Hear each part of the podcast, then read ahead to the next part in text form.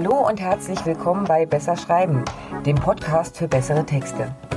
Ich bin Ina Mewis, freie Texterin und Autorin. Hier im Podcast zeige ich dir Tipps und Tricks, wie du deine Schreibe auf Vordermann bringst und so Texte ablieferst, die tatsächlich etwas erreichen.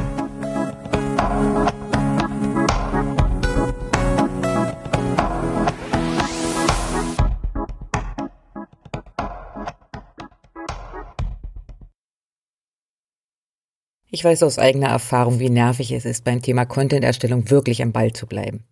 Denn konkrete Ergebnisse lassen oft eine Weile auf sich warten. Also investierst du einiges an Zeit, um Blogbeiträge zu schreiben, Newsletter zu verfassen und Social Media zu bespielen. Ist das wirklich nötig? Reichen nicht vielleicht auch Anzeigen? Und wenn schon Content, ja, wie kriegst du das hin, dass du nicht gefühlt nur noch mit Schreiben und Posten beschäftigt bist? Genau darum geht es in dieser Folge. Und am Ende habe ich vielleicht noch ein kleines Geschenk für dich. Okay, was versteht man eigentlich genau unter Content? Allein da scheiden sich schon die Geister. Die einen halten sich ganz genau an die Übersetzung und die sich daraus ergebende Unterscheidung. Denn im Englischen wird zwischen Copy, Werbetexten, und Content, werbefreien Inhalten unterschieden.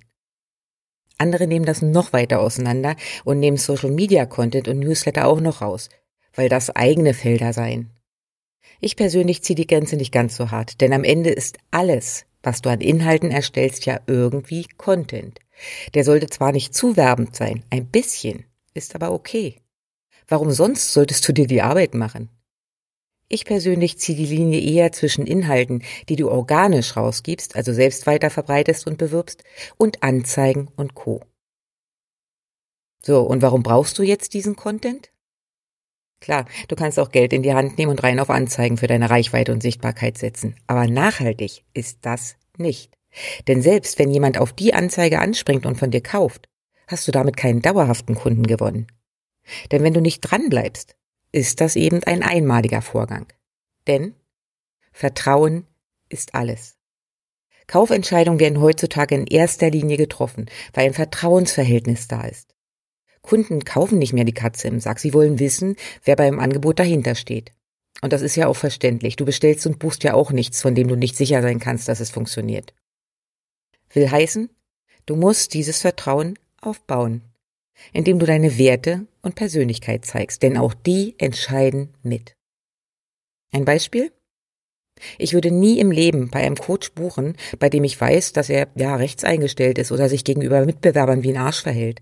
Da könnten die Inhalte noch so gut sein, denn das verträgt sich nicht mit meinen Werten. Genauso haben deine potenziellen Kunden ein bestimmtes Bild davon, mit wem sie arbeiten oder von wem sie kaufen würden und von wem nicht. Das können sie aber nur rausfinden, wenn du irgendwie Stellung beziehst und genau diese, deine Werte, zeigst.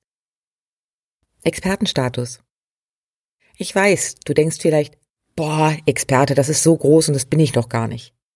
Aber damit liegst du falsch. Du hast deine Zone of Genius, bist in deinem Bereich fit. Sonst würdest du dich wohl nicht damit ins Abenteuer Selbstständigkeit wagen, oder? Und in dem Moment bist du Experte, denn du verfügst über Know-how, das andere nicht haben. Versteh mich bitte nicht falsch, das bedeutet nicht, dass es nicht vielleicht andere gibt, die schon weiter sind oder du am Ende der Fahnenstange angelangt bist. Du kannst immer noch besser werden, aber eben gleichzeitig trotzdem schon Experte sein. Dieses Know-how musst du zeigen.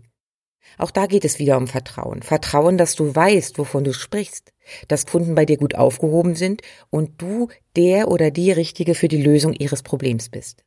Und das geht nur über Content. Wir leben in einer globalen Welt. Früher konntest du dir deinen Kundenstamm rein über Empfehlungen und Mund-zu-Mund-Propaganda aufbauen. Mittlerweile reicht das aber nicht, denn es gibt zu viele Angebote da draußen, die alle schnell erreichbar sind. Du musst also irgendwie mitschwimmen und dich zeigen. Andererseits ist das auch eine Riesenchance, denn du hast die Möglichkeit, Menschen zu erreichen, die sonst nie auf dich aufmerksam geworden wären. So, und warum jetzt regelmäßig? Wir werden täglich von Informationen überflutet, sind in vielen Fällen hoffnungslos überfordert damit, Wichtiges von Unwichtigem zu unterscheiden. Durch diese Masse an Eindrücken vergessen wir mittlerweile viel, viel schneller. Vielleicht kennst du das auch. Da meldet sich eine gute Freundin und beschwert sich, weil ihr euch schon so lange nicht mehr gesehen habt. Und du denkst, äh, das war doch erst vor ein paar Tagen. Und dann beim Blick in den Kalender zeigt sich, dass sie recht hat. Um die Freundschaft zu pflegen, ist es aber wichtig, sich regelmäßig zu melden, oder? Für deine Lieblingskundin solltest du sowas wie eine Freundin sein. Jemand, bei dem sie sich freut, von ihm oder ihr zu lesen, Neues zu erfahren und auf dem Laufenden zu bleiben. Im Unterschied zur normalen Freundschaft wird sie sich allerdings nicht bei dir melden und beschweren. Sie wird dich einfach nach und nach vergessen. Oder das Gefühl haben, sie sei dir halt nicht wichtig. Ja, und dann ist da noch das Ding mit den Touchpoints. Vielleicht hast du ja schon mal davon gehört. Es braucht mindestens fünf bis sieben sogenannter Touchpoints, bevor der Kunde kauft. Realistisch betrachtet braucht es diese Anzahl von Kontakten mit dir und deinem Content, bevor er oder sie dich überhaupt richtig wahrnimmt. Genau das willst du aber erreichen, dass deine Lieblingskundin bei deinem Thema sofort dich auf dem Schirm hat. Dafür musst du dich aber regelmäßig ins Gedächtnis rufen. So, und welcher Content ist jetzt am wichtigsten? Ah, wenn du jetzt auf eine Pauschalaussage wartest, so wie ein Blog ist das Must-Have, der Rest ist Quatsch. Ja, muss ich dich leider enttäuschen. Jede Contentform hat ihre Daseinsberechtigung und ist wichtig für dein Business. Zum einen brauchst du dauerhafte Inhalte. Dazu zähle ich einen Blog, deinen YouTube-Channel, einen Podcast oder jede andere Form von Inhalten, auf die lange zugegriffen werden kann und die nicht innerhalb von Stunden oder Tagen im Netz Nirvana verschwinden. Diese Inhalte zahlen langfristig auf deinen Expertenstatus und deine Sichtbarkeit ein. Ja, ein Blogbeitrag schreibt sich nicht so schnell wie ein Zweizeiler auf Insta, dafür kannst du aber auch immer wieder darauf verweisen. Und er hilft deiner Seite auch, besser bei Google gefunden zu werden. Warum das so ist, habe ich dir in der Folge ein Blog für dein Business beschrieben. Welche Form du wählst, hängt von deinen Vorlieben und denen deiner Lieblingskundin ab.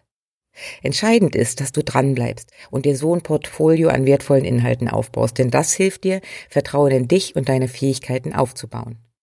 Von treuen Kunden, aber auch von solchen Menschen, die das erste Mal von dir hören oder lesen. So, was ist jetzt mit Newslettern? Kennst du sicher, ne? Newsletter nerven nur, die liest doch eh kein Mensch. Denkst du das auch manchmal? Hm. Dann vergibst du dir eine entscheidende Säule in deinem Marketingmix. Es ist richtig. Newsletter nerven und werden nicht gelesen. Wenn sie schlecht geschrieben sind und sich nur um Kauf mich, kauf mich drehen. Wenn ich mir meine Öffnungsraten anschaue, liegen die im Schnitt bei 50 Prozent. Das bedeutet, jeder zweite Empfänger meiner Mails liest die auch. Das ist nicht schlecht für Werbekram, oder? So viel zum Thema wird nicht gelesen. Newsletter sind wunderbar, um Interessenten bei der Stange zu halten und die Verbindung zu vertiefen. Es gibt eigentlich nur zwei Fehler, die du machen kannst. Du schickst nur Werbung und du meldest dich zu selten. Und da sind wir wieder bei dem Beispiel mit der Freundin. Wenn du einen Newsletter nutzen willst, solltest du mindestens zwei pro Monat verschicken. Besser ist eine wöchentliche Frequenz. Nur so stellst du sicher, dass du für dein Thema wahrgenommen wirst und auch als Go-to-Person angesehen wirst. Es geht aber natürlich nicht nur um Kundenbindung. Diejenigen, die sich bei dir angemeldet haben, sind grundsätzlich an deinem Thema interessiert. Und das ist eine super Basis, wenn es dann tatsächlich mal ins Verkaufen geht. Je besser du deine Leserinnen und Leser auf ein Thema eingestimmt hast, klar gemacht hast, dass es für sie relevant ist, umso leichter wird es dir anschließend fallen, zu genau diesem Thema zu verkaufen. Auch hier wieder, der Inhalt zählt. So, und was ist nun mit Social Media? Ganz ehrlich, die einen hassen, die anderen lieben es. Ohne geht's aber auch irgendwie nicht wirklich. Denn es ist aktuell der schnellste und einfachste Weg, um Reichweite aufzubauen, neue Leute auf dich aufmerksam zu machen und eine gute Verbindung herzustellen. Es ist aber auch risikobehaftet. Setzt du nur darauf, kann dir das Ganze ganz schnell um die Ohren fliegen. Denn eine Sperre wird schnell mal ausgesprochen und dann hast du keine Handhabe und kommst nicht mehr an deine Kontakte. Es lauert aber auch noch ein weiteres Problem darin. Die Ablenkung. Je intensiver du in einem Kanal unterwegs bist, umso mehr Zeit wirst du dort verplempern. Und hey, das ist normal. Selbst mir passiert es noch, dass ich ein neues Reel hochladen will und nach einer halben Stunde Scrollen dann überlege, warum bin ich denn jetzt eigentlich zu Insta gegangen? Ach ja, Mann, oh, Mist. Damit du dich hier nicht hoffnungslos verzettelst, ist es wichtig, die richtigen Kanäle zu wählen.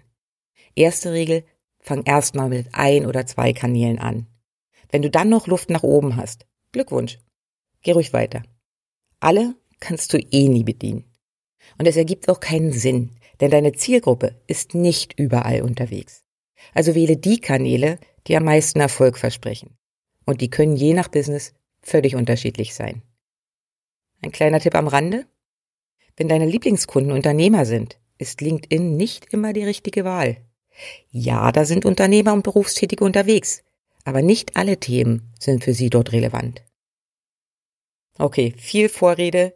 Wie machst du es dir jetzt leichter? Indem du dir genau anschaust, wo du deine Energie investierst. Welches langfristige Content-Format passt zu dir und deiner Nische? Welche Social-Media-Kanäle sind sinnvoll? Was auch hilft, sei dir klar darüber, welchen Content du rausgeben willst, welche Themen und Inhalte du bespielst, denn es hilft dir nicht, einfach nur präsent zu sein. Es geht darum, strategisch sinnvoll vorzugehen. Willst du demnächst ein Angebot launchen? Dann solltest du in der Zeit davor gezielt auf diesen Inhalt verweisen. Möchtest du dir einen Expertenstatus aufbauen? Ja, dann bringt dir die Mischung aus Monatsrückblick und Katzenvideo null Komma nichts. Okay, die Mischung bringt sowieso nie etwas, aber das ist ein anderes Thema. Am wichtigsten ist wahrscheinlich das Mindset. Keine Angst, ich erzähle jetzt nicht davon, wie du deinen Content Flow manifestierst. Es geht um etwas anderes. Mach dir bewusst, dass die Erstellung von Content keine lästige Nebenaufgabe ist. Sie ist Teil deines Marketings. Und das passiert nicht nebenbei, sondern darf und sollte einen Teil deiner Arbeitszeit ausmachen. Gretel Niemeyer, ihres Zeichens Sales Coach, macht es sehr deutlich. 30 Prozent deiner Arbeitszeit und Energie drehen sich bitte um die Lieferung deiner Angebote. Den Rest brauchst du, um regelmäßig neue Kunden zu generieren und Bestandskunden zu pflegen. Lass das mal bitte einsacken. 30 Prozent tatsächlich liefern und 70 Prozent Kundengewinnung und Pflege, also Marketing. Ganz so drastisch würde ich es jetzt vielleicht nicht sehen, aber eine Ratio von 50-50 ist das Minimum, um online erfolgreich zu arbeiten. Der beste Beweis sind für mich immer wieder Online-Unternehmerinnen, die ihre gesamte Energie in den ersten Launch legen, erfolgreich verkaufen und dann für die Dauer des Programms in der Versenkung verschwinden. Ja, sie kümmern sich um ihre Klienten und vielleicht kauft dann der ein oder andere sogar das Anschlussprogramm. Da sie sich aber in dieser Zeit zu wenig ums Marketing kümmern, ist der nächste Launch wieder genauso anstrengend wie der erste. Denn sie starten auch wieder am gleichen Punkt bei Null. Also nimm dir Zeit für deinen Content. Ja, ich weiß, die Muse ist nicht immer da. Und das muss sie auch gar nicht. Wenn du weißt, was als nächstes dran ist, welche Kanäle du bespielen musst und wie du effektiv arbeitest, kommt sie von ganz allein. Also schau rein, wen du wo mit welchen Inhalten erreichen willst. Wähle bewusst, wo du deine Energie reinlegst und schaff die Routinen. Wenn du jetzt denkst, pff, ja hey, und welcher Kanal ist jetzt passend? Und wie mache ich das mit der Themenauswahl und wie kriege ich die verdammte Muse dazu, morgens um acht an einem Montag zu erscheinen? Dann habe ich was für dich. Vorausgesetzt, du hörst das Ganze hier vor dem 6. September. Denn dann starte ich mit einem kostenfreien Workshop, in dem wir uns genau diese Themen anschauen. Wir nehmen uns drei Tage Zeit und danach weißt du, wie du entspannter mit dem Thema umgehen kannst und wie es dir leichter fällt. Versprochen. Du willst dabei sein? In den Shownotes findest du den Link zur Anmeldung. Alternativ, geh einfach auf meine Seite inamevis.com und schau nach dem Content Flow Workshop. Ich freue mich auf dich. So, das war's für heute von mir. Wenn es dir gefallen hat, lass mir gerne ein Like da. Kommentare und Anregungen sind natürlich auch herzlich willkommen. Den Blogbeitrag zum heutigen Thema, Links und Arbeitsmaterialien findest du wie immer auf meiner Webseite www.besserschreiben.online. Und wenn du in Zukunft keine Folge verpassen willst, abonniere doch einfach meinen Kanal. Na dann, mach's gut und bis die Tage.